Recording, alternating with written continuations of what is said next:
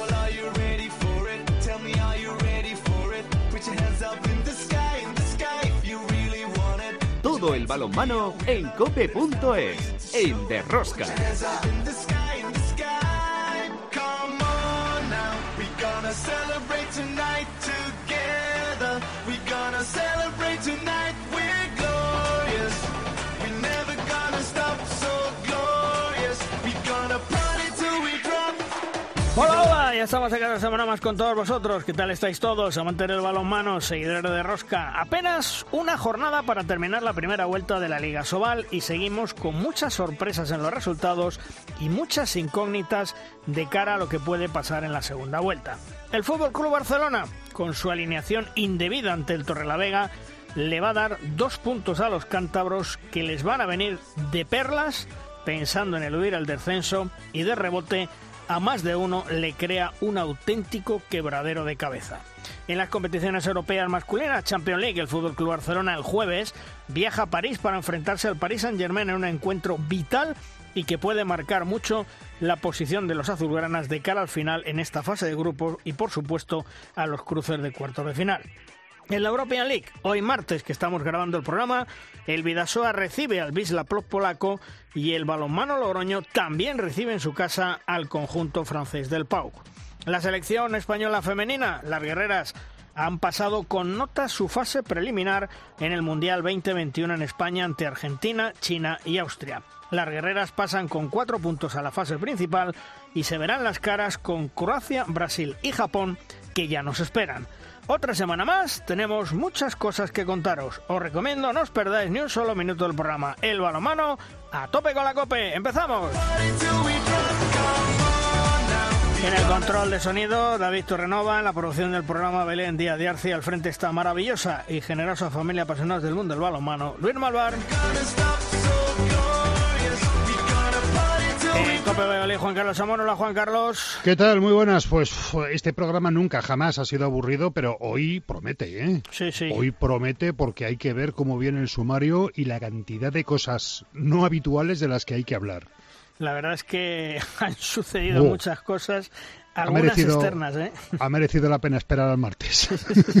Bueno, pues nosotros de momento, como siempre, vamos a comenzar con el análisis de la jornada. Si quieres conocer toda la actualidad del mundo del balonmano, descárgate de Rosca en cope.es.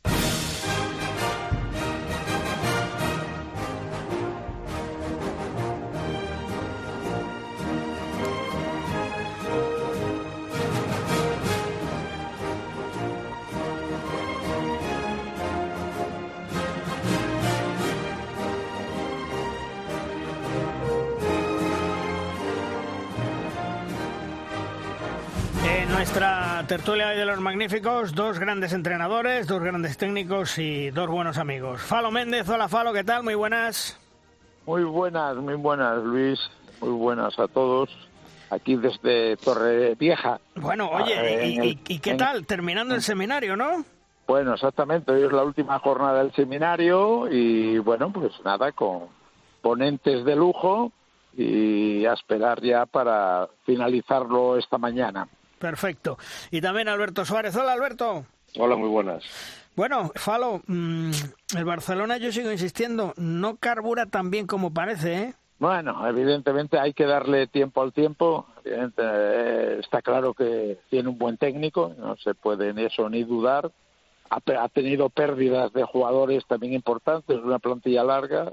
Y bueno, todo hay que adaptarse, todo hay que encajarlo de nuevo. Evidentemente, Pasqui es mucho Pasqui, pero una sola vez. Eh, lógicamente, lleva muchos años eh, modelando esa forma de jugar y, y bueno, quiero decirte que ha habido cambios muy importantes. Entonces también tenemos que darle el margen que debe tener todo entrenador que llega nuevo a, una, a una plantilla. Porque Alberto, la que se va a liar con los dos puntos por esa alineación indebida que le van a dar seguro al conjunto del Torre la Vega en la parte de abajo. Sí, eh, es, es complicado. A veces piensas que cuando estás en un club humilde que, que casi todo recae en el entrenador y el que suele meter la pata cuando pasan cosas de estas es el entrenador que, suele estar pendiente de todo.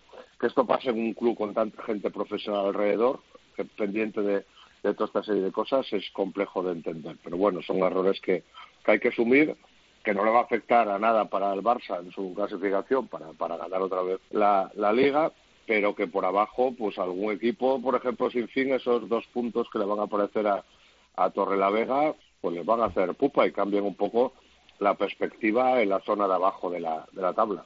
Pero yo, yo iría, yo iría, hola Alberto, hola Falo, soy Juan Carlos desde Valladolid. Yo, yo iría, yo iría más allá, y, y lo has dicho tú, Alberto. Eh, quizás si hay un club de los 16 de Asobal que no se puede permitir ese tipo de errores, precisamente el Fútbol Club Barcelona, porque te ha pasado una Liga Asobal donde mm, llevas ocho puntos de ventaja, seis si le quitan los dos de Torrelavega y seis sanción administrativa, a lo mejor cinco, eh, pero imagínate que esto te pasa en Liga de Campeones. Sí, es complejo. El año pasado hubo alguna circunstancia de estas que pasó un poco de largo y no, no se llegó a, a tocar ni a denunciar en, eh, en Liga Sobal, Hmm. pero claro, es que el año pasado fue un berenjenal aquello Claro, de aplazamientos, juego para adelante, juego para atrás, juego al principio obligatorio jugar todo antes de la primera vuelta, antes de Navidades, luego de repente aparecen cuatro o cinco partidos de la primera vuelta luego de Navidades, se cruzaba tanto todo por culpa de los aplazamientos que había, en algún caso sé que hubo errores de este tipo, menos, menos sangrantes, ¿no?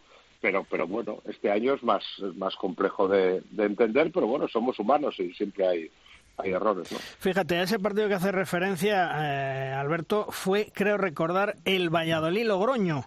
Pero como ganó el Valladolid, por, por alineación indebida del Logroño. De Logroño. Exacto, pero como ganó Valladolid no pasa nada. Por cierto, Chema Jodra, muy buenas. ¿Qué pasa? Estáis esperando para meterme, ¿no? Claro. Estabais esperando para meterme, ¿no? Y estábamos esperando que aparecieras para sacudir a Logroño. Ah, claro, claro, ya os, estaba, ya os estaba viendo yo, ya. Os estaba escuchando y digo, madre mía, ya verás tú cómo van a meter. A que sale y justo ha salido. Hombre. Ha salido. Y, y, y- no fue un escándalo, digamos, porque el Logroño perdió.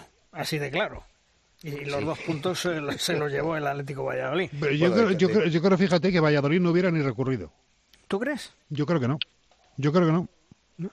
El Sí, año pasado no. de- Este año sí hubiera recurrido. Tiene razón, Alberto, eh, o sea, y cuando, cuando dice, a ver, la- el año pasado, pues mira, pues puede tener hasta, hasta su lógica, porque, porque era un desastre ya, porque hay muchísimas cosas que cambian, pero ahora mismo, tal y como están las, eh, las cosas, o sea, en un club tan sumamente profesional, es más, yo creo que eso no te llega a pasar eh, ni en un club, vamos a decir, de los más pequeños de Asobal, donde mm, el que está de delegado, pues lógicamente tiene su trabajo, tiene sus historias, tiene, o sea, no es profesional. eh, prácticamente yo creo que no haya ningún profesional eh, en Asobal, ¿no? De este, de este tipo, pero bueno, y entonces que pase eso, la verdad es que a mí me pa- me pareció, la verdad, me pareció extrañísimo. O sea, primero extraño y, y es que después me parece que es impropio. El otro club es difícil, pero es que en el Barça me parecía imposible. Hombre, es que eh, lo que sí ha llamado la atención es que, eh, vamos a ver, Falo, el Torrelavega tuvo eh, la habilidad de llamar a Asobal y preguntar, oye, eh, el portero que ha sustituido al que se me ha lesionado,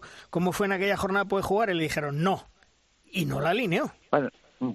Va, yo pienso que eso esa normativa la sabemos todos. O sea, tú no puedes tener un, a un partido aplazado, que no se puede jugar, hay que jugar con los jugadores que tenías en la plantilla en aquel momento. Yo pienso que esto es conocido por todos. Que ha habido un despiste y gordo y más en el Barcelona, por descontado. O sea, que eso no hay que darle vuelta de hoja.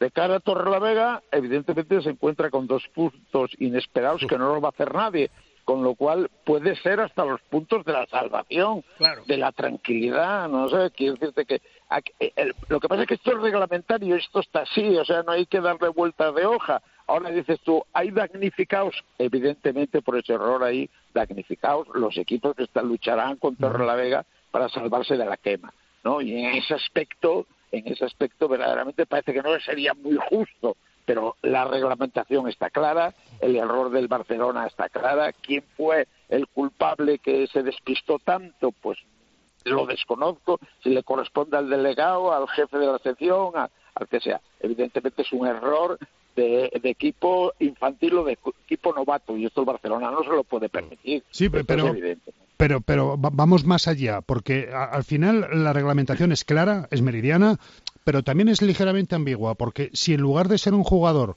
que no hubiera estado en plantilla, hubiera sido un jugador que hubiera estado lesionado, eh, sancionado, perdón, en la jornada 10, sí podría haber jugado en la 13 porque hubiera cumplido la sanción en la 11. Entonces, eh, eh, esa ambigüedad es la que puede llevar a inducir al, error al encargado de, gestionar el roster del mm. partido, ¿no? Entonces, ¿por qué? no te lo crees ni tú. Aunque lo estés diciendo. No, pero vamos a ver, yo estoy por, por encontrar una explicación a la situación. Si el jugador, en lugar de no pertenecer al club, hubiera estado sancionado en la 10, hubiera cumplido en la 11 y hubiera podido jugar en la 13.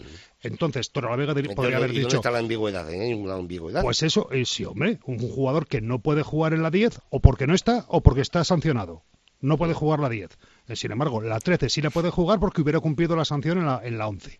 Eh, quiero decir que es por buscarle una explicación hmm. al error administrativo del delegado. Yo personalmente eh, entiendo que ahí no son un culpable, hay varios culpables, o sea, quiere decirse que incluidos los técnicos de la, del club, o sea, alguno tenía que haberse dado cuenta, o sea, un error, vale, es un error, pero es un error encadenado, o sea, que dice que alguien dice, un momento, es un partido aplazado, o sea, alguien podía haberlo pensado también. Yo pienso que hay más un culpable por, no sé, ¿por hmm. qué? Pues si por olvido, por tal, pero alguno podía estar un poco listo. El propio Carlos, o sea, no sé, decirte que eh, no es una cosa tan tan difícil de, de que puede pasársele a uno, ¿cómo no? Eh, no, no darse cuenta, pero a todo el staff del, del Barcelona, o sea, es complicado que alguien no no dijese, hey, un momento. eso me parece a mí desde afuera, ¿no? Yo no, no soy nadie para echarle la culpa a, a, ese error. Ahora, que es un error muy grande, eso está claro. Es un encadenamiento de errores, claro. Claro, claro, Está claro. Oye, y Alberto, el Cangas mm, no había ganado nunca el León. Gana y el Ademar de León mm, parece que desquiciado. Mm, bueno, se encienden las alarmas. Eh, ¿Preocupante o no preocupante por nuestro amigo Manolo Cadenas? Hombre, está viviendo una situación que, que, debe llevar muchísimos años si es que la vivió algún momento. Es, es, complejo, ¿no? Y más con lo que supone el balonmano para, para León y la presión que ya de por sí tiene un club como, como Ademar. Pero bueno, la gente está, Manolo es muy querido allí, tiene mucho, mucho apoyo, que se lo ha ganado. Y la gente también es una afición entendida, sabe que el equipo ha cambiado al 100%, que son gente muy joven de muchísimos países, un equipo en construcción y que la verdad que está en caída libre. Si vemos ahora la clasificación de Asobal, en un par de jornadas hay equipos que parece que van para arriba, salvan de la quema, otros están cayendo. Pues bueno, está todo muy abierto, está un poquito apasionante por abajo, ¿no? Hay muchos equipos todavía que, que ven las garras ahí por abajo afiladas muy muy cerquita y más ahora con estos dos puntos extra de, de Torre la Vega, ¿no? Está la cosa ahí todavía con, con miedo, pero cambia todo, un par de partidos, ganas un par de partidos, ahora mismo Benidorm, que estaba ahí pasándolo mal, de repente va para arriba, Huesca, Cuenca mismo, pues bueno, hay una situación ahí compleja que además tiene que afrontar una situación nueva para ellos, nueva y con un equipo muy joven. Lo que decía Alberto Falo, el venidor ha comenzado a subir, a poco a poco a remontar tras todos los problemas que ha tenido y, y ascendiendo puestos y colocándose en la zona, digamos, templada, ¿no? Sí, evidentemente también ha tenido sus problemas de COVID y tal, bueno, pero yo pienso que era una buena plantilla que tenía que estabilizarse, evidentemente. Yo quería decir también, con lo que acabáis de hablar ahora mismo, con el problema de Ademar y de, Cangas, es que el Cangas ha mejorado tremendamente.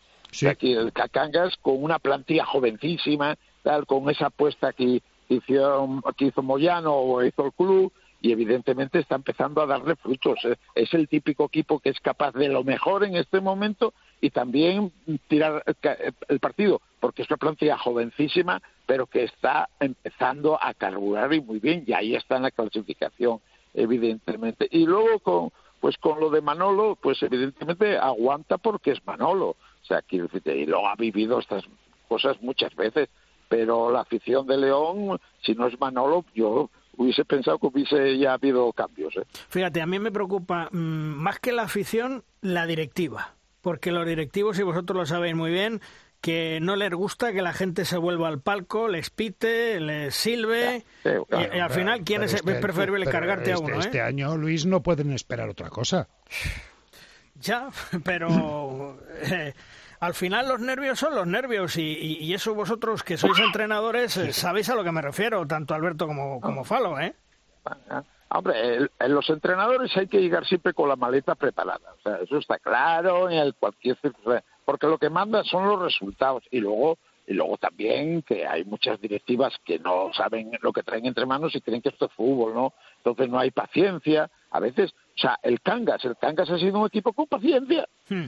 O sea, es que el Cangas tenía que haber descendido cuando el año de la de famoso del, del COVID. Sí. Hostia, y, pero han tenido paciencia, han tenido paciencia con el entrenador, han apostado por él y evidentemente ahora está dando sus frutos. eso es el ejemplo claro de paciencia de un club en este caso. Ah, Yo creo que, que, este que este es un que es un año complejo para para todo el mundo y, con el matiz de los entrenadores. En el caso estamos viendo en, en balonmano menos porque todavía hay menos dinero y, se permiten menos figuras de ese tipo.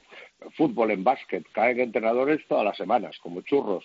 Venimos de una época de pandemia, de unas ligas raras, con apartamientos, con mil dificultades no ha habido ni tiempo para pensar casi ni en resultados, ni en ligas, ni en nada. Estábamos eh, solo para sobrevivir, ¿no? Y este año, en el cual íbamos a salir de la pandemia todos súper mejores personas, y al final nos hemos dado cuenta que una mierda, que es un cabrón salió más cabrón. Y es que, no, no, cambia, no cambia, no cambia nada, por pues la gente está más tensa. Y empezamos ya a pensar en otras cosas y, y ya se aprieta todo, todo mucho. Y va a ser un año complejo para, para estos temas. Eh, Cangas, lo que estamos hablando, Congas lo ves y es un equipo feliz. Y este año, sin embargo, se ven demasiados equipos que parece que ni sienten ni padecen. No voy a decir tristes, pero sí que, mm, que están ahí en zonas sin objetivos, he salido de pasarlo muy mal, de estar confinado en casa, de no sé qué, de mil historias, y ahora es como si lo estoy dejando ir, ¿no? Los equipos con alma son los que más sobreviven, sobreviven ahora. Cangas de repente revitaliza su afición. ¿Cuántos se fueron el otro día a León? El fondo entero lleno de gente de León, se recuperan sensaciones, cosas. El que logra tener eso ahora mismo tiene mucho ganado. Bueno, vamos a ver cómo se aborda la última jornada de la Liga Sobal de esta primera vuelta con partidos interesantes, una antequera sin fin por la parte de abajo y también hay que recuperar eh, partidos aplazados. Esta semana se va a disputar, concretamente mañana miércoles, recordar que estamos grabando hoy martes, la Naitasuna Antequera, una de Mar de León venidor que puede ser peligrosísimo si, si vuelve a perder eh, el bueno de Manolo Cadenas y ya digo, y además que el venidor va hacia arriba y luego ya pues eh, posteriormente se disputarán el Atlético Valladolid Vidasoa, el Torrelavega venidor y el aplazado Vidasoa Huesca que todavía no tiene fecha. y aviso, a navegantes que solo pueden jugar los que estaban inscritos ese día. ¿eh? Sí, hombre, yo creo que más de uno habrá tomado buena nota. ¿eh? ya te digo yo que en Valladolid no va a haber ningún problema. Me imagino que todos habrán tomado muy buena nota. Falo, un fuerte abrazo y si no nos hablamos, felices fiestas y feliz eh, próximo 2020. 2022, pues ¿vale? Feliz, Eso. Feliz, feliz Navidad para todos y que, bueno, y viendo que hemos pasado unos momentos. Quería hacer una reflexión, si me permite, sí, Por supuesto. Eh, los dos clinics que ha habido ahora importantes, el de Gijón, que donde estuvo también Alberto, y este de aquí, estamos notando que cada vez tenemos una crisis de entrenadores tremenda, de gente joven que no viene a los seminarios, que simplemente con Internet cree que lo sabe todo y no viene y estamos, yo a mí eh, creo que se han empezado a encender las alarmas. Y eso lo quiero dejar ahí para hacer una reflexión para todo el balonmano español. Pues te voy a hacer una cosa, me, eh, Falo, me preocupa lo que está diciendo y te voy a decir por qué. Porque precisamente la gran bandera del balonmano español en el mundo sois vosotros, sois los entrenadores, la escuela española. Y lo importante es que sigan saliendo chavales jóvenes que vayan sucediendo poco a poco a los que estáis ahí, porque evidentemente eso tiene que tener una continuidad, lo mismo que pasa en los medios de comunicación. Y si no hay relevo, es preocupante porque los entrenadores, y no es porque estéis delante de vosotros, siempre lo he dicho, los entrenadores españoles sois los mejores del mundo, Falo. Bueno, pues por eso quiero dar esta señal de alarma. Ahora que todavía está tiempo, hay que hacer algún plan, hay que cambiar esto.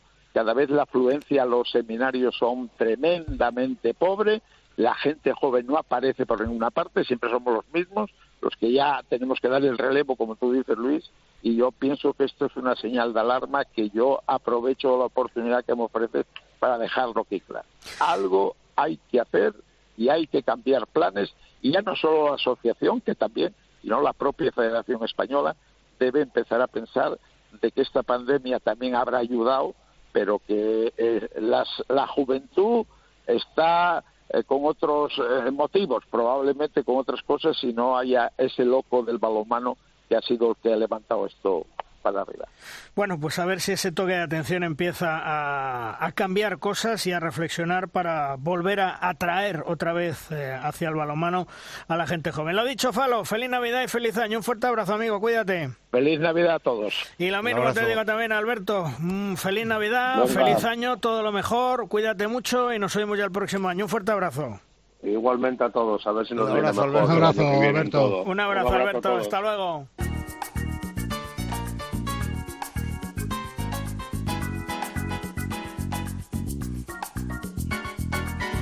En Derrosca llega el momento de nuestra firma invitada. La firma hoy nos viene de la estilográfica de nuestro amigo, compañero Fernando Urra. Buen conocedor del balonmano es Fernando que siempre nos introduce en temas interesantes y que sin lugar a dudas no dejan a nadie indiferente. Sepamos de qué nos va a hablar esta semana Fernando. Buenas, gente del Derrosca. Ya está aquí. Nuestro mundial ya está aquí. Tras varios años y muchas jornadas de trabajo, nuestro deporte tiene la oportunidad de mostrar al exterior la capacidad de organización que tenemos a la hora de montar un gran evento. El reto, bueno, un reto en este caso de la magnitud de un campeonato del mundo absoluto, yo lo dividiría en tres partes, digamos la previa, el propio campeonato y los réditos que se deberían sacar tanto a nivel deportivo como social.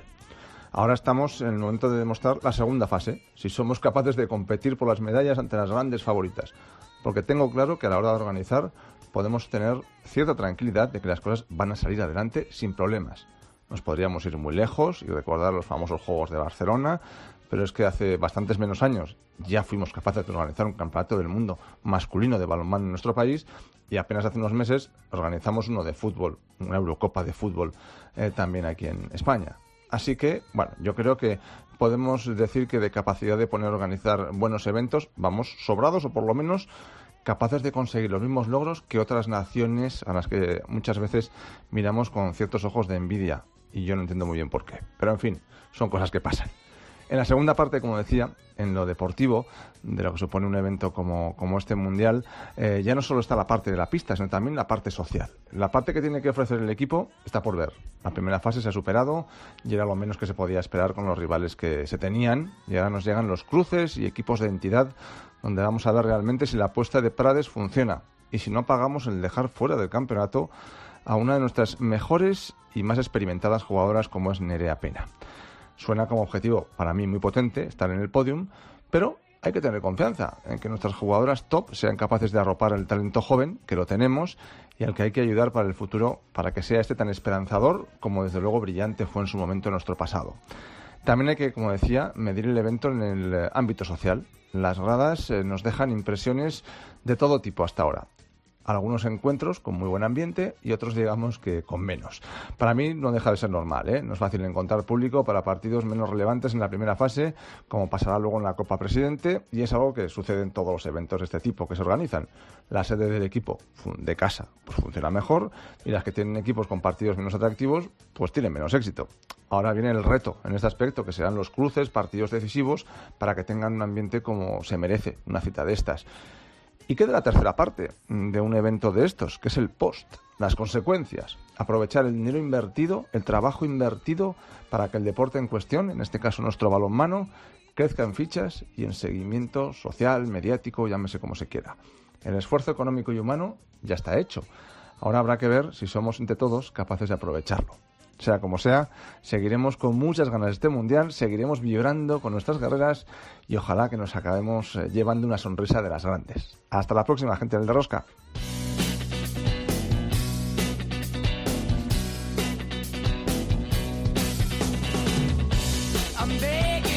Equipo del balomano Cuenca esta temporada nos está sorprendiendo a todos, pero de manera yo diría que no muy grata, ya que nos tiene acostumbrados a estar en los puestos altos de la clasificación y realizando un buen balonmano. Esta temporada Las cosas de momento no han carburado como otros años y su técnico Lidio Jiménez sigue trabajando día a día para dar con esa llave definitiva para que el conjunto juegue como a él le gusta y dar su verdadera talla. Hola Lidio, ¿qué tal? Muy buenas. Hola, hola, muy buenas, ¿qué tal todo? Bien, bien. Bueno, oye, se ganó el Atlético Valladolid, dos puntos claves, pero cómo se sigue sufriendo, ¿eh?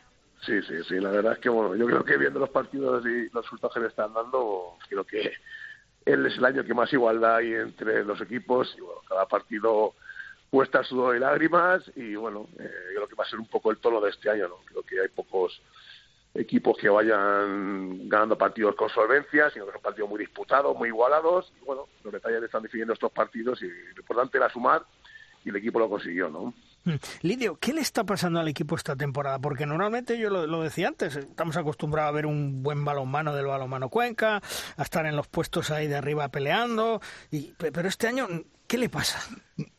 Bueno, pues yo creo que lo primero que pasa es que hemos hecho un cambio un cambio de generación, como si dijéramos, ¿no? Porque, bueno, al final se han salido jugadores muy, muy importantes, como pues, Maciel a Barcelona, Mosca a Montpellier, Colo Bastin se nos fue a, a eh, Sergio López a Presó, bueno, jugadores que eran muy, muy importantes para nosotros, pues bueno, dejaron el equipo y hemos hecho una apuesta por jugadores muy, muy jóvenes, ¿no? Jugadores 18, entre 18 y 22 años, y bueno, creo que eso se nota, ¿no? Se nota, el cambio es importante, y bueno, creo que el equipo ha perdido algo de capacidad, pero bueno, siempre pensando en el futuro. Y luego, bueno, luego también creo que, que la liga está siendo una liga, vuelvo a repetir, muy igualada. Y bueno, estamos a cuatro puntos de los puestos de Europa. O sea, hay que volverse loco porque, bueno, hay mucha igualdad. Yo creo que desde el, quinto puesto hasta el descenso, ganas dos, tres partidos seguidos y te colocas en puestos reales de, de, luchar por Europa y bueno, y los pierdes si es verdad que te, que te metes en problemas en, con el tema del descenso, ¿no?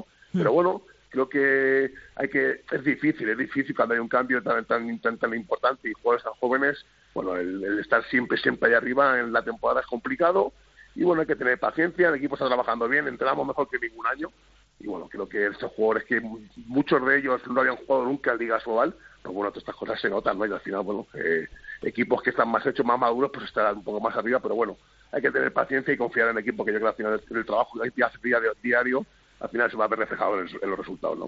¿Has, llegado ya a, dar con la tecla justa en la defensa?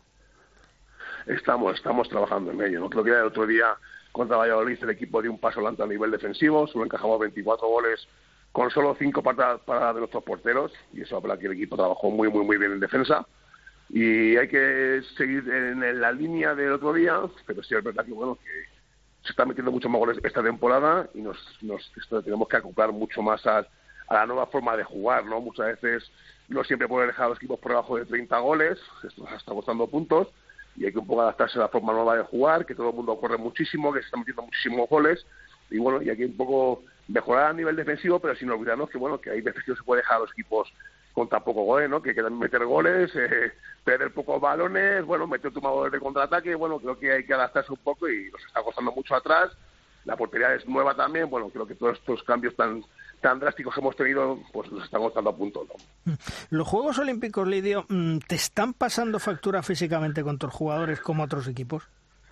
Sí, esa es otra de las causas, ¿no? Una de las causas, bueno, el equipo se hizo en base a, un, en base a jugadores veteranos, entre comillas, eh, sólido, ¿no? una base sólida con Tiago con, con, con eh, los, argentinos Pablo Simonet y Fede Pizarro. Bueno, creo que, es, que estos jugadores me estoy pagando las Olimpiadas, ¿no? Creo que, bueno, han un estado físico con muchas lesiones, eh, luego física y mentalmente ya son muchísimos partidos en este 2000 en este 2021. Creo que voy hablando con Pizarro, no sé, llevaba ya 58 partidos disputados entre selección y, y equipo y creo que todas estas cosas las estamos arrastrando, ¿no? Porque bueno, son unos jugadores que tienen que tienen un rol en el equipo de muchísimos minutos y muchísimos minutos importantes y que si físicamente no estás no estás al 100% con la igualdad que hay y que con lo que se está corriendo en esta liga creo que lo estamos acusando también no es una de las cosas por la cual quiero que el equipo lleve algún punto más pero sin desprestigiar a los demás porque bueno creo que que hay que hay que valorar más lo que se hace y estar tantos años entre los cinco o seis mejores de la liga no es fácil, no es fácil. Algún año tenías que empezar desde atrás y bueno, queda muchísima liga, hay que estar tranquilo, pero el equipo creo que con el trabajo que está haciendo diario, al final los resultados tienen que, tienen que llegar, ¿no? Porque, porque, porque Lidio, eh, perdona Juancar, eh, porque físicamente ahora mismo, de la plantilla que tienes, ¿cuántos jugadores están por debajo del resto que vienen afectados precisamente por esos Juegos Olímpicos? Sí, pues yo creo que los olímpicos, yo creo que tanto Tiago, Tiago el brasileño Tiago como los argentinos está- están entre lesiones que han tenido ya arrastrando las de la Olimpiada, como Pablo Simones, que vino con los dos ligamentos del tobillo rotos y está jugando, entrando a un nivel mucho abajo de los demás, quitándole sesiones entre semana para poder poder competir el partido del fin de semana. Bueno, estas cosas al final se van arrastrando, ¿no? Y si no estás muy, muy fino, eh, el golpe de Pizarro igual, ¿no? Pues yo creo que son muchísimos partidos los que lleva jugando muchos minutos, ¿eh? En cada en Argentina y en, y en Cuenca, y bueno, y estas cosas pues nos, nos están afectando, pero bueno, si esto es lo que hay, intentar que cuando llegue el parón de diciembre eh, el equipo se recupere de esos jugadores, pero sí es verdad que la semana otra vez con la selección, bueno, es una locura de partidos y bueno, creo que, que lo estamos arrastrando, creo que tres cuatro jugadores sí están debajo de los olímpicos sobre todo, ¿no? Eh, Lidio, ¿qué tal? Un saludo desde Valladolid. Muy buenas. Oye, una, una, pregun- una pregunta a la que has hecho referencia tú antes indirectamente. eh, Juegos Olímpicos que han condicionado la preparación física de los jugadores, eh, aplazamiento de partidos, eh, los test, la variación de la sistemática de entrenamiento, pues porque posiblemente tengas que acumular encuentros aplazados eh, y además eh, el, el cambio del, del estilo de juego, ¿no? Has dicho tú que ahora se meten mucho más goles. Mm, Pisonero cuantificaba hace unos, unas semanas que se había pasado de 55 a casi 75 ataques por partido, lo cual tenía que hacer que los jugadores estuvieran mucho más en forma. Eh, ¿Se puede eh, trabajar ahora mismo el estado físico de los jugadores con las condiciones actuales de competición? Es muy complicado, es muy complicado. Mira, yo creo que hasta, hasta Barcelona lo está sufriendo. Creo que, es muy complicado con plantillas tan cortas, es muy muy difícil, muy difícil, como tú dices, ha sido un año tan tan distinto y tan raro y bueno, y con tantos partidos y, y dando tantos partidos seguidos y parando la competición y volviendo a arrancar, pero que el jugador lo, lo, lo acusa, no, lo acusa y lo acusa muchísimo. En una plantilla larga, en 18 19 jugadores como tenía la temporada pasada Barcelona, pues la, es casi casi no lo notan, ¿no? Pero una plantilla incluso más corta, eh, con jugadores importantes que acaparan tantos minutos y tantos minutos importantes de partido, creo que es que es casi que es muy complicado. Yo te digo que la semana la preparamos, se suele planificar como hacíamos antes, eh, había mes vista, dos meses vista, tres meses vista, con calendario. Yo este, este año y el pasado era planificar la semana. La semana, cómo está Pablo Simonet, cómo está Fede Pizarro, cómo está Tiago, venga, pues esta sesión no la hace, esta sesión sí la hacen, hablando con los médicos, con los fisios, pues algo diferente a lo que estábamos habi- habituados anteriormente, ¿no? Pero bueno, voy a decir, somos todos los equipos igual, creo que todo el mundo tiene internacionales, todo el mundo le está afectando y las plantillas más largas yo creo que son las que, las que están más arriba, pues el Logroño, Granollers, el propio Vidasoa, sino que está un pelín por delante de los demás. Y luego, estamos ahí un grupo de equipos que, bueno, que, que estamos ahí todos en, en disposición de estar arriba o estar abajo, ¿no? Entonces, bueno, creo que es muy complicado, tu pregunta muy, muy, muy complicado planificar físicamente los jugadores, yo, yo lo estoy acusando y ellos lo saben y estamos intentando cada semana intentar mejorar los 5, 6, 7, 8 minutos de descanso por partido más de lo que tenían anteriormente para que para que no lo noten tanto, pero es complicado, lo estoy hablando con ellos y luego mentalmente, ¿no? Siempre que no ha parado. No sé, el propio Arnaut tiene 19 años, ya juega el campeonato de Europa con España, o sea, mes este otro día que ya lo que, que lleva sin ir a casa no sé cuánto tiempo. Y ya no solo el tema físico, es un chaval joven, que no lo acusa, pero el tema mental también es muy importante y creo que estos jugadores con tantos, tantos partidos, tanto estrés, pues al final se nota, ¿no? Se nota. Oye, eh, Lidio, la alineación indebida del Barcelona, con esos dos puntos que le van a dar seguro al Torrelavega, van a fastidiar a Mar de Ona en la lucha por la salvación. Eso puede complicar mucho abajo, ¿no? Sí, claro, una vez que sume Torre la Vega dos puntos, lo que nos son diez, esto se aprieta mucho. Yo estoy viendo la clasificación ahora mismo, la tengo aquí delante, mira, ya te digo, desde Cangas, que tiene 16 puntos, nosotros tenemos 12, a, a Sinfín, que tiene que tiene 7, o sea, está- en 5 puntos esta Europa está en descenso, o sea, 4 puntos esta Europa está en descenso, es decir, eh, no hay que no hay que no hay que ponerse nervioso, hay que jugar el día a día, el partido de, de cada fin de semana. El sábado tenemos una final en Huesca, equipo que está igual con nosotros. Y bueno, si va sacando estos partidos, creo que al final eh, la capacidad de cada equipo hay que mirarla en el mes de mayo, ¿no? Yo creo que muchos equipos están en el rodaje, muchos equipos que han tenido partidos aplazados, ahora tienen que volver a arrancar, jugar. Bueno, vamos a ver cómo va cómo va la liga y bueno, yo de Cuenca estamos tranquilos, yo vuelvo a repetir, el equipo trabaja más que nunca y creo que bueno que no siempre se puede estar entre los seis siete mejores cada mes, cada año, cada partido. ¿eh? Hay momentos complicados de que en tantos años, hay momentos complicados, como ha sido, ha sido hace poco. Sacamos el partido de fin de semana, vamos a intentar sacar el siguiente y creo que esto es todo lo que hay que mirar, ¿no? El trabajo diario y más las circunstancias que estamos ahora, el trabajo diario y el partido de cada, de cada fin de semana, ¿no? ¿Vas a buscar refuerzos en el mercado de invierno? Porque ¿qué necesitas ahora mismo? Bueno, yo si pudiera buscar algo y el club me dejara buscar, buscaría un jugador tipo de, defensivo, ¿no? De carácter defensivo, con carácter. Si pudiera ser un jugador más que veterano en edad, un jugador con mucha con mucha implicación defensiva, un jugador con personalidad, que nos diera un paso adelante en la defensa para poder liberar a jugadores como Fede, como Pablo como, o como Tiago de esos minutos en defensa y, poder tener más, más frescos en ataque, ¿no? Sobre todo pensando en que, bueno, que ahora tienen otro campeonato en Sudamérica, clasificatorio, y están convocados por la selección, y bueno, y seguramente pues este mes de, cuando vuelvan en el tiempo, vienen el domingo, y el miércoles habrá Copa del Rey, el sábado habrá Liga, bueno, si esto no para, y yo sé que a nivel físico voy a tener complicado recuperar a estos jugadores, ¿no? Y la afición, Lidio, ¿lo está, está entendiendo lo que pasa? ¿Tiene paciencia? ¿Está con vosotros? Me imagino que sí, ¿no? Porque la afición de Cuenca es muy fiel a vosotros. Sí, eh, vamos a ver, cuando uno se pierde, se cabrea. Se cabrea el entrenador, se cabrea los jugadores y, por supuesto, la afición. Esto es así. Cuando estás acostumbrado a, a 6, 7 años que llevamos ahí arriba compitiendo con los mejores y ahora te ves que, bueno, que no estás, en la, en, no estás tan arriba y que se pierde más que se gana, cuesta acostumbrarse, pero nos cuesta acostumbrarnos a los entrenadores los primeros y los jugadores, por supuesto, y la afición, pues igual. Pero si yo tuviera, por ejemplo, con Valladolid, cuando se puso el partido complicado la segunda parte, eh, la gente empezó a apretar, empezó a animar al equipo, el equipo lo notó, lo notó y se sacó el partido. Eh, yo creo que en parte importante por, porque la gente empezó a apretar y, el, jugador, el jugador se dio cuenta de la importancia del partido, ¿no? Y creo que, bueno, creo que están con nosotros, saben que hemos hecho una apuesta con jugadores muy, muy jóvenes, de los seis jugadores que hemos fichado, cinco no habían jugado nunca en Liga Sobal, ¿eh? Hmm. con lo cual, bueno, habla que la plantilla es una plantilla joven, de presente, pero sobre todo de mucho futuro, creo que manteniendo este bloque el equipo volverá o podrá volver a estar con los mejores y bueno, hay que tener paciencia, todos los años no se puede estar siempre arriba y bueno, la liga es muy larga, quedan muchísimos puntos y hay que hay que vivir el presente y el día a día, ¿no? ¿Te, vas a acercar, Lidio, al CESA Murcia este, esta primera semana de enero o es un caladero de gente muy todavía muy tierna para fichar? Sí, no, no, sí, sí, sí voy a estar, porque aparte, mira, mi mujer es de allí con lo cual no tengo más nadie que, que estar ahí los días en Navidad. Vamos a ver, ¿te vas a, ir, ¿te vas a ir a casa, te vas a ir a casa de los suegros para pirarte la manga a ver balonmano? Ahí está, tú lo has dicho. ¡Qué planazo! eso, eso es organizarse y lo demás son tonterías. Joder, eso, es un chollo. No, es organizarse, eso es un chollo. A mí me encanta cuando cada vez que Habrás pedido tú el CESA en Murcia, ¿no? ¿no? Que, habrás sido tú el que se ha llevado el CESA a Murcia. Exactamente, ya me lleva, oye, llevámoslo para allá que tengas que tenga entretenimiento. Oye, pero, pero vamos a ver. por supuesto que sí. Pero los, es, jóvenes que yo creo que es el futuro.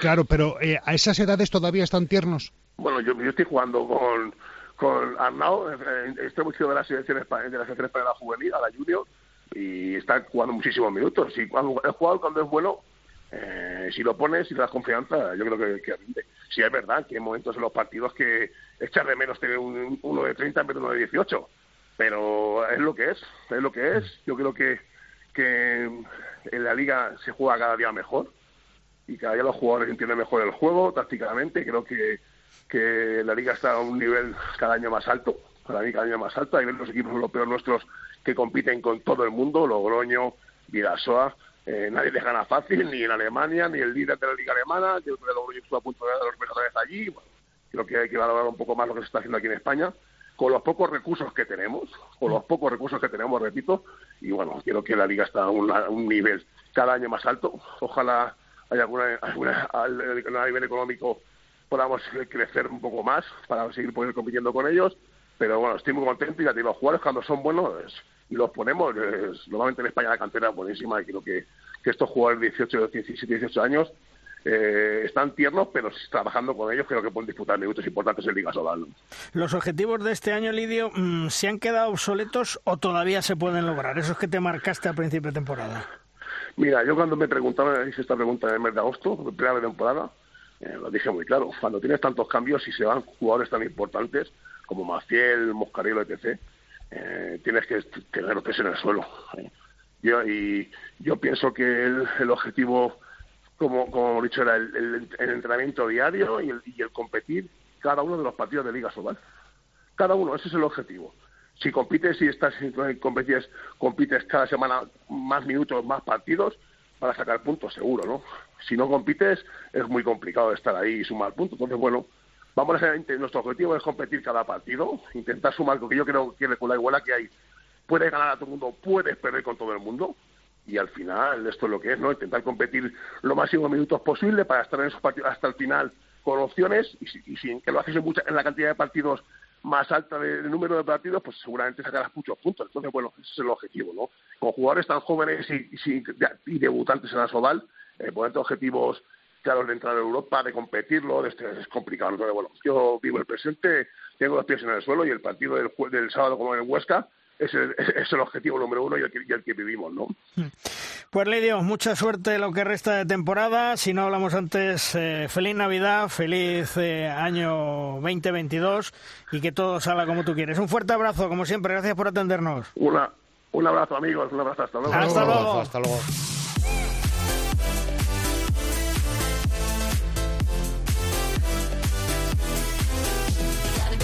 El deporte muchas veces nos hace vivir situaciones muy curiosas. Una de ellas se ha dado en el equipo de los Dolmenes Antequeran, donde Juan Antonio Vázquez, el gran Chispi, ha disputado un encuentro con su hijo Alex en la Liga Sobal y debutando en el Fernando Argüelles ante el Valladolid. Menuda emoción, me imagino que se vivió ese día. Hola Chispi, ¿qué tal? Muy buenas. Hola, buenos días, ¿qué tal? bueno, oye, cuéntame quién es un tal Alex Díez Montero de 16 años que me dicen que es un crack. Bueno, es el, hijo de, mi mujer y, bueno, como, tal, pues, pues, se puede decir que yo soy su padre desde hace ya unos años. Efectivamente, tú has contado esa historia bastante bien. El día de Valladolid, pues tuvimos la suerte de debutar el uno con el otro. Hombre, digo que es un crack porque me cuentan que es un referente en la base de la antequera y sus primeros pasos ya en selecciones españoles inferiores y además tiene enfrente un espejo que se llama Chispi. Sí, bueno, efectivamente, eh, bueno, aquí en la, base de, Antequera ahora mismo hay un par de jugadores que han ido a selecciones nacionales inferiores y, él ha ido desde su edad a todas las convocatorias. Y bueno, lo del espejo en el que mirarse habría que preguntarle a él si le parece un buen espejo al que mirarse o no. Hombre, yo creo que sí, ¿eh, Chispín? Y bueno, se hace lo que se puede. Oye, ¿y, cómo viviste esa sensación de jugar en la misma pista con tu hijo? ¿Cómo se vive? Pues, es un poco extraño y te hace sentirte todavía un poco más viejo de lo que ya eres, pero la verdad que fue un día muy bonito, fue un día muy bonito a la que le faltó la guinda de, de poder ganar el partido, que estuvimos ahí Mm, a punto de llevárnoslo. Y bueno, ya te digo, un día especial, muy bonito, que recordaremos aquí en familia. Y le faltó eso, la guinda de llevarnos los dos puntos. Y, para los que no le hemos visto jugar, ¿cómo le definirías a Alex como jugador? Bueno, creo que juega de su posición eh, va a ser la de extremo izquierdo. Es verdad que en la base juega de, todavía juega algunos minutos de primera línea, pero con senior va, cuando llegue a senior eh, va a ser extremo izquierdo eh, defiende de avanzado, incluso podría defender de segundo. Eh, creo que ofrece muchas cosas, tiene muy buena mano del puesto específico y, y bueno, creo que, bueno, tiene, tiene un buen futuro por delante. Esperemos que, siga ese futuro tan prometedor que tiene. Porque fíjate, antes estábamos hablando con Lidio, le preguntaba a Juan Carlos Amón si iba a ir al César, eh, César, perdón, que este año es ahí en la manga del Mar Menor y tal. Y que bueno, él dice que, que el que es eh, un buen jugador desde joven sigue siendo un buen jugador. Y antes también hablábamos con Falo Méndez y decía que están preocupados porque a los seminarios no va eh, gente joven para aprender, que siempre van lo mismo tenemos un problema, ¿no? Y es que la juventud se está perdiendo con tanta consola, con tanto móvil, con tanta tontería, Chispi. Eh, uh, ha, sacado varios temas, ¿no? A ver, sobre lo que dice Lidio, que, que lo he escuchado, eh, estoy de acuerdo con él. Yo soy un fiel defensor de que, de que siempre estamos diciendo, es que los chavales, que los chavales, pero si no le damos oportunidades no podemos saber si valen o no valen, ¿no? Mm. Sí es cierto una cosa, que ha comentado, por ejemplo, el tema de Arnau, que suele ser más fácil dar minutos a los jugadores de segunda línea principalmente extremos, que a los jugadores de primera línea, porque el tema de la diferencia física es donde más se nota, ¿no? Eh, todavía no están hechos físicamente y entonces es más fácil darle minutos en los extremos que en la primera línea. Pero si no le damos minutos nunca vamos a poder ver si, pueden seguir mejorando, ¿no? Y sobre el tema de los entrenadores que decía Falo, bueno, sí, es verdad que hay un, grupo de entrenadores que, que de los que está él, Alberto, eh, Julián, Javi Cabana, que, que, han dado paso a otra jornada de, entrenadores como Velasco, Lidio, que habéis hablado ahora mismo con él. Y ahora hay que empezar otra vez a crear ese el nuevo salto generacional, ¿no? Donde chavales de 18, 19, 20, 21 años empiecen a, formarse como entrenadores y, yo creo que estamos en, en ese camino, ¿no? Pero a la juventud lo que te decía Chispi, hay que, hay que decirle que aparte de la consola, los móviles, eh, la PlayStation, hay más cosas en la vida, ¿verdad? Sí, bueno, pero eso vivimos en una sociedad total y absolutamente informatizada e incluso los que hacen mucho deporte eh, siguen teniendo una dependencia del móvil demasiado grande y, efectivamente la práctica de actividad física deportiva, ya sea cual sea, no solo el balonmano, eh, hay que empezar a intentar que ellos vean de que tienen muchos beneficios y intentar despegarlas de, de, de, de toda esta dependencia de móviles, consolas y, y, demás artilugios. ¿no? Hmm. Oye, este año eh, los Dolmenes Antequera, de momento las cosas no, no van bien, ahí estáis en, en la clasificación y desgraciadamente estáis en, en la última posición con dos puntos.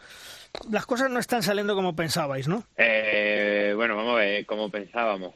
Eh, a, todos nos hubiese gustado estar mucho más arriba, mucho con mucho más puntos, eh, pero sabíamos de la dificultad eh, bajo mi punto de vista no están saliendo como pensamos porque que, estaba escuchando a Lidio y ha dicho varias cosas con las que estoy muy de acuerdo. Hmm. Eh, el tema es que hay muchos partidos en los que no hemos competido y eso independientemente de ganar o perder partidos, que nosotros sabíamos que íbamos a perder más partidos que los que íbamos a ganar, eh, esa sensación sí que es muy mala. ¿no? Eh, por ejemplo, por, por, volver a hacer referencia, no fuimos a Cuenca y el partido duró 8 o 9 minutos eh, y eso nos ha pasado más de un partido esta, esta temporada. Entonces, por ese, en ese sentido, sí que estamos un poco descontentos porque no estamos siendo capaces de competir en la mayoría de los partidos.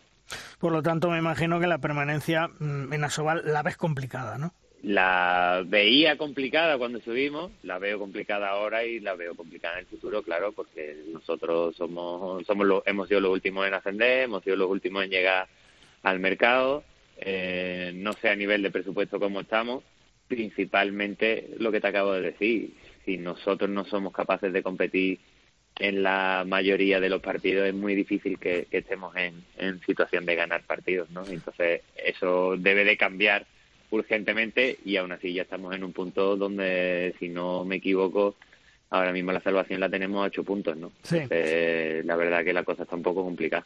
Oye, Chispi, ¿y, hasta cuándo te tenemos en las pistas? Yo... Eh, no sé, no te quiero decir nada, pero obviamente me, me, queda muy poco, ¿no? Yo probablemente, probablemente este año no sé si, si debería de estar jugando, por mi situación laboral y mi situación de juego pero bueno había que había que completar el equipo y ahí estoy ayudando todo lo que pueda pero obviamente de cara al futuro hay que hay que pensar en otra en dar paso a, a chavales jóvenes como estamos hablando y, y con casi toda probabilidad vamos el, final de temporada sea, sea mi última oye y qué te gusta más el balonmano playa o el de pista eh, ¿Qué me gusta más? ¿Qué te refieres? ¿Jugar? Sí, sí jugar, jugar, jugar, jugar. A ver, el balonmano playa es mucho más divertido, ¿no? Eh, dura menos, se juega en la playa, yo creo que, eh, que, reúne muchos condicionantes, pero eh, el balonmano pista ha sido mi, mi modo de vida, eh, a modo de, a nivel de, de entrenar y de riqueza táctica tiene mucho más condicionantes que el balonmano playa y, y bueno, tiene otra serie de cosas que, que no me gusta, eso es como si me preguntase a quién quiero más, si a papá o mamá, ¿no? Entonces, eh, vamos a dejarlo en que los dos por igual. y eso que se dice que la gente que hacéis playa, que luego pasáis a pista, que tenéis problemas físicos y tal, ¿eso eh, es cierto, repercute o, son tonterías? Hay que, hay que prepararse bien. Hombre, yo no soy el más adecuado para decir el tema de los problemas físicos porque por tema de lesiones de rodillas no será, ¿no? Pero yo personalmente creo que, eso es una... La, incidencia lesional en balonmano playa es mínima. las lesiones que se dan son por traumatismo, es decir, por golpe. No hay lesiones traumáticas en el sentido de roturas de ligamento cruzado o 15 de tobillo. Mm y, llevando una buena preparación y un buen descanso y sin solapar una con otra, no, no hay ningún problema. Eh, Chispi, llevas 16 años jugando al máximo nivel.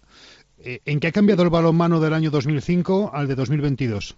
Ah, eh, yo creo que todos estaremos de acuerdo en que la velocidad a la que se juega. Eh, yo, bueno, en muchos sitios lo he dicho en que la formación de nuestros jugadores tiene que ser ahora mismo aprender a jugar en transiciones, eh, en saber jugar eh, ataque, defensa, ataque, defensa, ataque, defensa.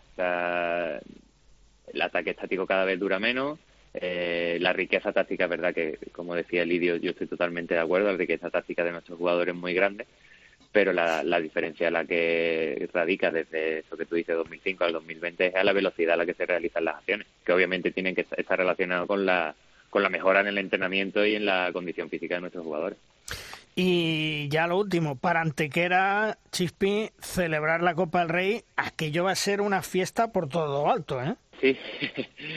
a ver, estoy seguro de que la Copa del Rey va a ser un éxito a nivel organizativo. Va a haber, a ver, espero que la situación sanitaria también ayude o esté todavía más estabilizada de la que está hoy en día y no tengamos temas de aforos y de restricciones.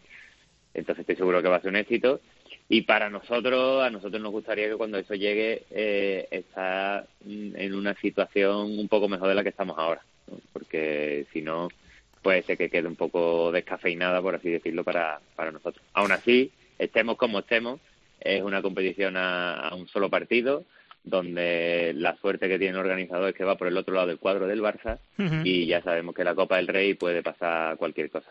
Efectivamente, y lo más importante eso, que, que estéis en mejor condición que ahora mismo y que va a ser una auténtica fiesta de nivel organizativo, no me cabe la menor duda que va a ser un éxito. Chispi, gracias por atendernos, un fuerte abrazo y, y enhorabuena por todo lo que estás haciendo, ¿eh? con con tu equipo y sobre todo formando a ese chico Alex Díaz que seguro, seguro, lo dicho, ya es un referente en la base de Antequera y esperemos que en las selecciones españolas inferiores vaya dispuntando porque por lo que nos dices tiene clase y tiene estilo. Un abrazo, Chispi. Nada, muchas gracias a vosotros, un abrazo. Hasta luego.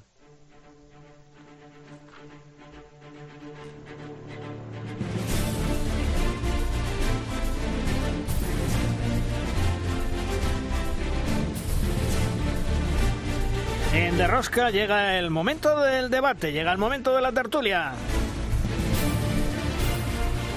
Es nuestra tabla redonda. Una tabla redonda que cuenta hoy con nuestro compañero y amigo Fernando López Hervás de Movistar Plus. Hola Fernando, muy buenas. ¿Qué tal, compañeros? Bueno, eh, Mundial 2021 en España, Mundial femenino, se ha pasado con cuatro puntos. Ahora tendremos por delante, primero, mañana jugamos contra Japón. Posteriormente, el eh, día 10, el viernes, jugamos contra Croacia. Y el mm, domingo jugamos contra Brasil, que yo creo que va a ser el partido clave pensando en, en unos buenos cruces de, cuarto de final. De momento las guerreras van por el, por el guion que todos sabíamos, ¿no, Fernando?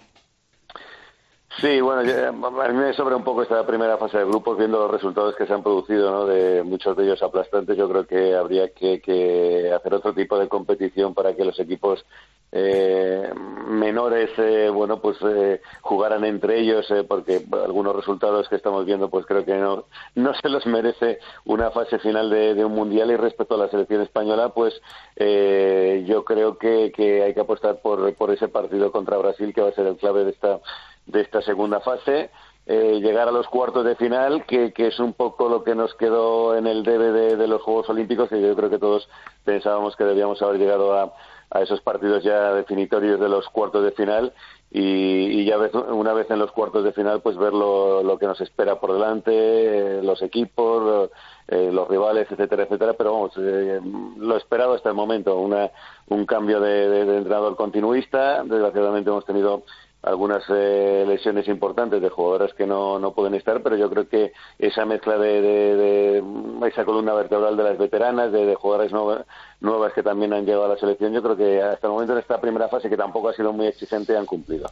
Oye, y, la polémica del gol de Carmen Martín a China por la espalda, mm, ¿por qué tan criticado? Porque tú, Juan Carlos, lo has defendido en redes sociales, yo también lo defendería, por supuesto. Vamos a ver, eh, yo es que yo tengo un concepto muy particular de una situación de ese tipo. Es decir, afortunadamente en Valladolid, y dirás a qué viene esta hora, bueno, en Valladolid se vive mucho la, eh, la ética del rugby. El rugby dice que si tú le vas ganando o si tú vas perdiendo, si tú vas perdiendo por 90 puntos y el contrario afloja, te está faltando el respeto.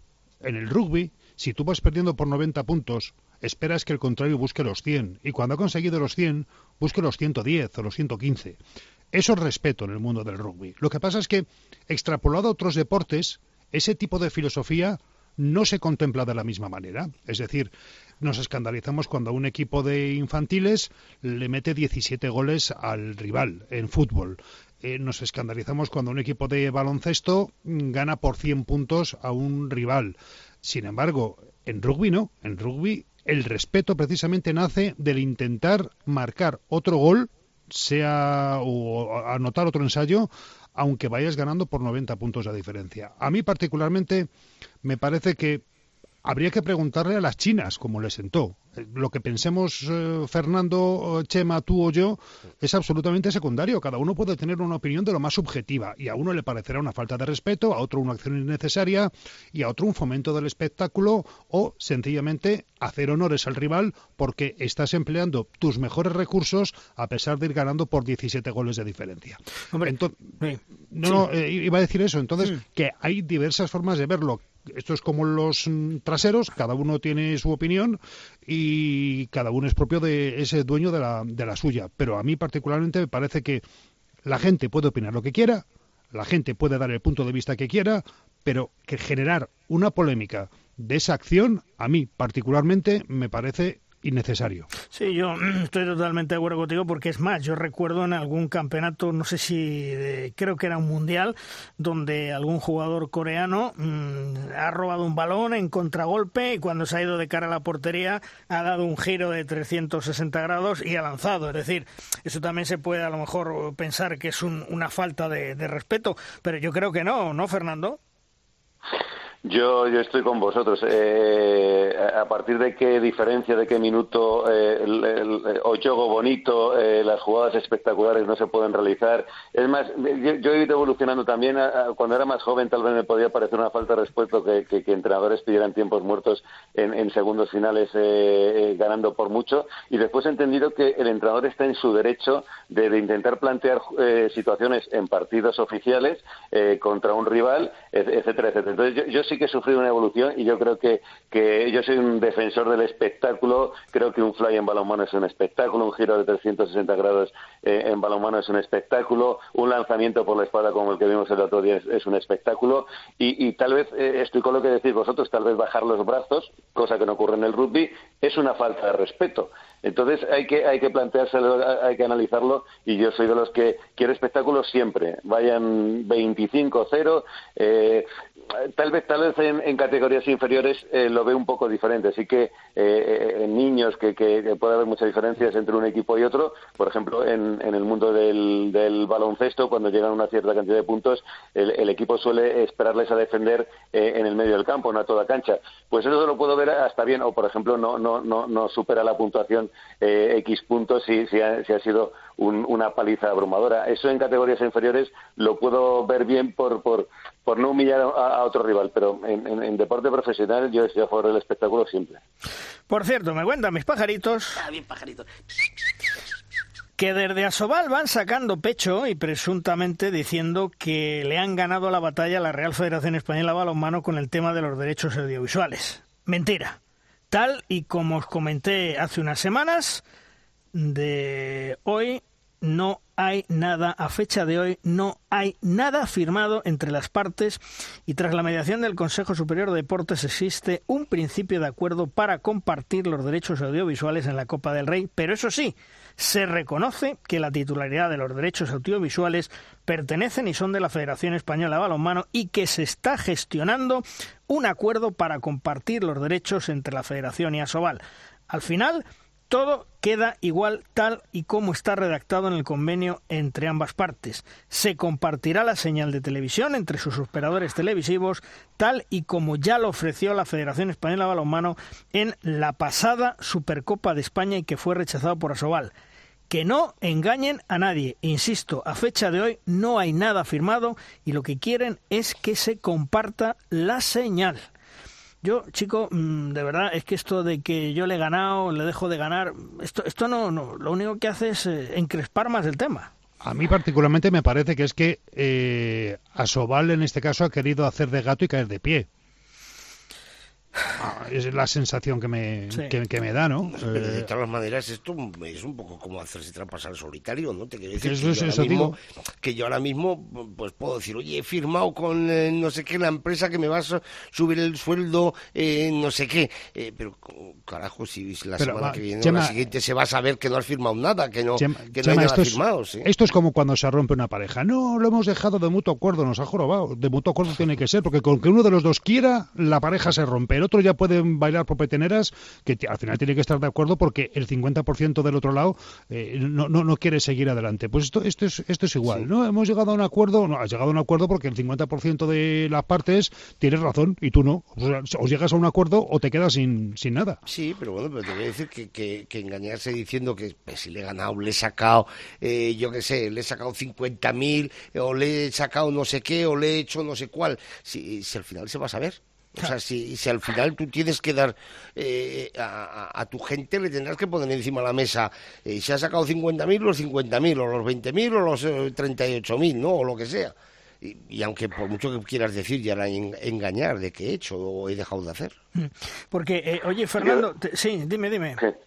No, iba a comentar que, eh, dejando este asunto a un lado, es que es un problema general de años. O sea, el balonmano español ya le cuesta salir adelante, tiene muchos problemas, como para que los dos principales pilares que, que, que lo sustentan, que es la Federación y la Liga Sobal, eh, pues eh, en todos los años que llevamos siguiendo este deporte, te- estén con recillas y peleas eh, constantemente. Entonces, eh, deberíamos ir todos en el mismo barco, remar hacia el mismo lugar y, y- y- y los de la derecha reman hacia un lado, los de la izquierda hacia el otro, pues el, el, el balonmano que eh, solo le falta que le pongan piedras en el camino, pues así nos va a todos, ¿no? Sí, y el, y el problema de todo es que yo veo difícil solución conociendo las partes y conociendo la poca templanza que tienen eh, algunos directivos de, de alguna asociación. Porque, Fernando, me imagino que te habrá sorprendido muchísimo, como a todos nos ha sorprendido, que en el Fútbol Club Barcelona hayan cometido el error de la alineación indebida ante el Torrelavega con todo lo que eso va a conllevar en la clasificación, sobre todo en la parte de abajo, para la supervivencia. Pues fíjate, estaba, estaba haciendo un poco historia y le, le pasó al Real Madrid también en fútbol, ¿no? En otra, Sí. otra famosa Copa, Copa del Rey, etcétera, etcétera. La verdad es que sí que es sorprendente que un equipo eh, que no es un equipo modesto, que tiene el entrenador eh, el segundo y poco más, sino que tiene un, un amplio número de, de- de profesionales siguiendo todo esto, que se les cuele el haber inscrito a un jugador que, que en el partido en su momento no pertenecía al Fútbol Club Barcelona y después cuando se ha, jugado el partido sí que pertenecía a la disciplina, pero evidentemente no lo pueden utilizar, pues pues eh, resulta muy sorprendente. Pero yo analizaba todo esto y, y para mí eh, los principales perjudicados son los otros de- dos equipos que están ahora en descenso, Eh, porque porque claro, visto cómo están las cosas, punto arriba, punto abajo, eh, puedes suponer que pierdas la categoría. Ahora eh, el equipo con el que jugó el Fútbol Barcelona tiene dos puntos más y los perjudicados son los otros dos equipos que están en la lucha por evitar el descenso, con lo cual eh, es lo que ponen los reglamentos, tal, pero los perjudicados no son ni el Barcelona, le quitan dos puntos que seguramente al final de temporada no, no, no, no, no va a ser nada, y sí que se ve beneficiado el, el equipo con el que ha jugado, pero los más perjudicados son los otros dos que están en la lucha por el descenso.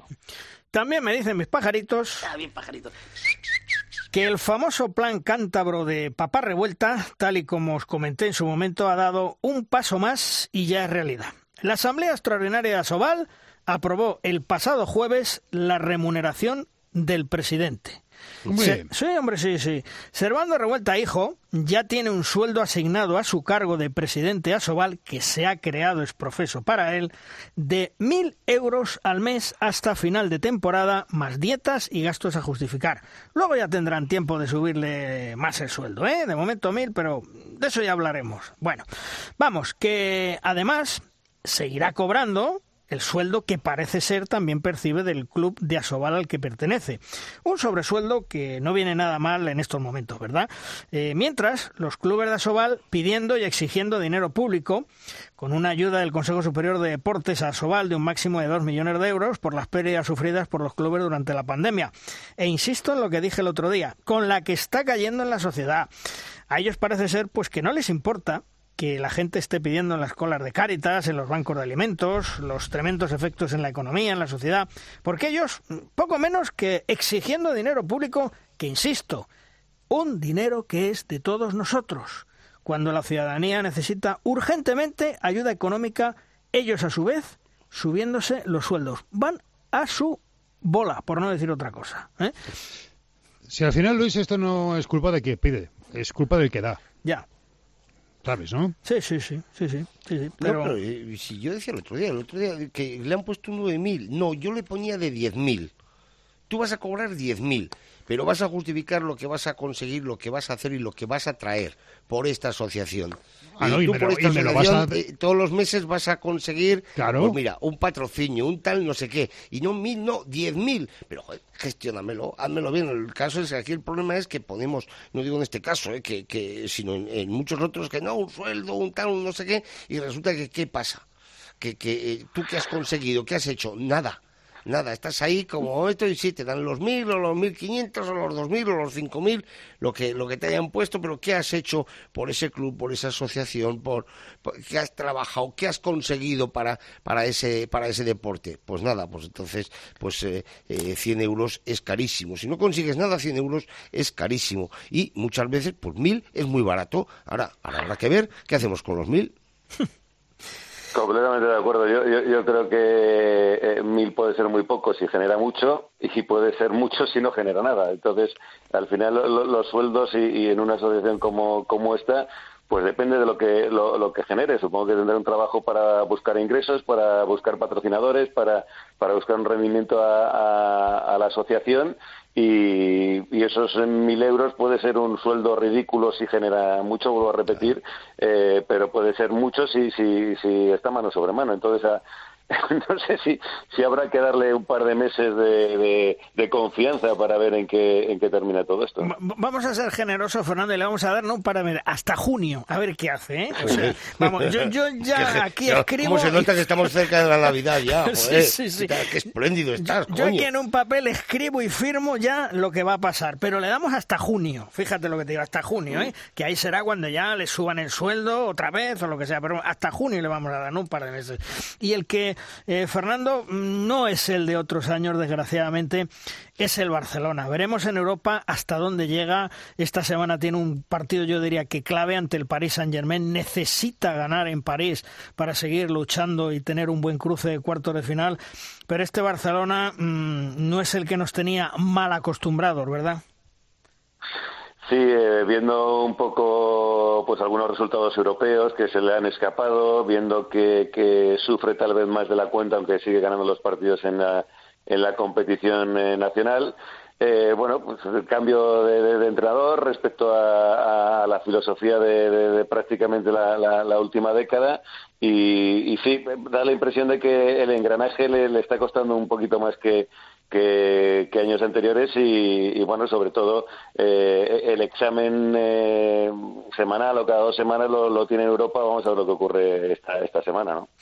Oye, de todas sí. maneras, a mí me parece, a ver, no te voy a decir que normal, porque a mí me gustaría que, que ganase siempre y que estuviese eh, siempre arriba, pero es que tantos cambios que a mí me parece hasta, mm, vamos a decir, normal. Otra cosa Sí, es que, claro, estamos tan, tan sumamente tan mal acostumbrados a que lo gana absolutamente todo y tal, pero claro, eh, tienen una crisis eh, institucional, económica importante que al final, aunque no haya habido grandes eh, desembolsos y grandes cosas en el equipo de balonmano, todas esas cosas siempre la sección, el, club lo nota, ¿no? Los, problemas que hay. Han cambiado de entrenador, ha habido algún cambio, alguna marcha de jugadores eh, muy importantes y a mí me parece que recomponer quizá hacer un equipo nuevo para una liga eh, como Asobal pues le podría valer pero mm, tiene que pasar un cierto tiempo para que eso te valga en Europa también.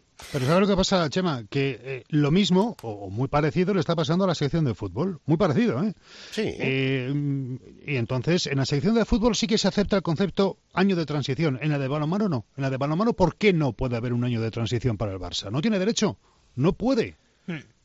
Hmm. Eh, bueno, porque la de fútbol sale 30.000 veces en los periódicos, en las radios, en las televisiones, en todos los foros de todos los tipos y la de balonmano pues está con lo justo. Pero, vamos a ver, Chema, es que la, sección, de balonmano ha sido noticia dos semanas consecutivas, tres semanas consecutivas, por dos derrotas ante el Kilche y por una eliminación indebida. O sea, el Barcelona de balonmano sale en la prensa cuando hace algo mal. ¿Por qué? Sí, sí, claro. Fernando. No, eh, iba a comentar que estabais eh, pasando someramente por los problemas económicos eh, numerosos de, del Fútbol Club Barcelona como institución y supongo que, que si los problemas económicos llegan al, al equipo principal que es el de fútbol, mm, que contarnos o que contaros con, con las secciones. Evidentemente se habrá cortado el grifo, evidentemente también contarán con menos dinero para, para, para afrontar eh, pues eh, futuros fichajes, etcétera, etcétera, y como bien decíais, esa crisis, esos cambios, eh, esos, no te quiero ni contar como el Barça caiga eliminado o, no se clasifique para Champions, estoy hablando del equipo grande, del equipo de fútbol, porque porque la sangría económica puede ser importante y evidentemente las secciones menos poderosas, hablo baloncesto lo dejo a un lado, pues hablo balonmano, fútbol sala, hockey, etcétera, etcétera pues se van a ver muy mermados en, en, cuanto a sus recursos para, para afrontar tanto esta como las próximas temporadas. Pues vamos a ver si el Barcelona endereza el rumbo como sociedad, como club y por supuesto el balonmano bajo las órdenes de Antonio Carlos Ortega nos da una alegría el próximo jueves dentro de 48 horas ganando al Paris Saint Germain en París que sería muy importante. Fernando, gracias por estar con nosotros. Feliz Navidad, feliz año, cuídate y nos hablamos. Un fuerte abrazo, amigo. Igualmente, y abregaros todos. Hasta, luego.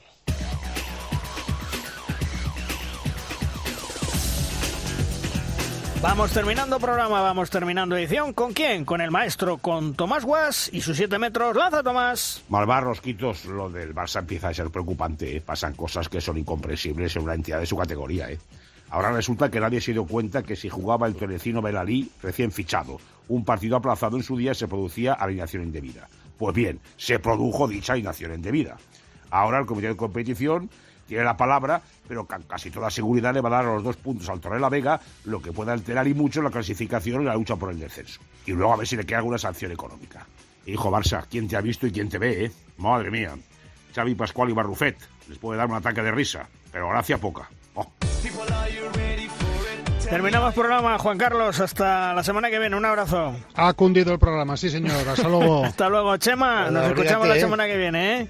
Sí, nada, yo sigo aquí con el abrigo puesto, ¿eh? Oye, a ver, a ver qué hacéis esta noche con el Pau, ¿eh? A ver si ganáis ganar, la European League. Bueno, bueno. A ver, yo por menos de, ganar no me levanto de la mesa. efectivamente. Hablamos la semana... lo que sea. Yo lo único que le pido, y le pido siempre, que eso lo tengo muy claro en hmm. toda esta temporada, salvo un día al equipo de Miguel Ángel Velasco, es que dé la cara y que compita. Y eso lo hace magníficamente. Luego, pues a ver, yo y otra cosa que pido, que por favor, o sea, ni te den ni te quiten que no hagan nada, que piten lo que tengan que pitar, pero que ni te den ni te quiten estos señores árbitros. Bueno, pues vamos a ver esta noche. Chema, hasta la semana que viene. Un abrazo. Un abrazo. La semana que viene nos esperamos ya el lunes, en el día habitual, para contaros todo lo que es actualidad. Por supuesto, el Mundial de las Guerreras, que estamos apoyando, que estamos con ella, a ver si nos da una gran alegría. Los equipos españoles en competiciones europeas y la última jornada de la primera vuelta de la Liga Sobal. Insisto, próximo lunes os esperamos. ¡Adiós!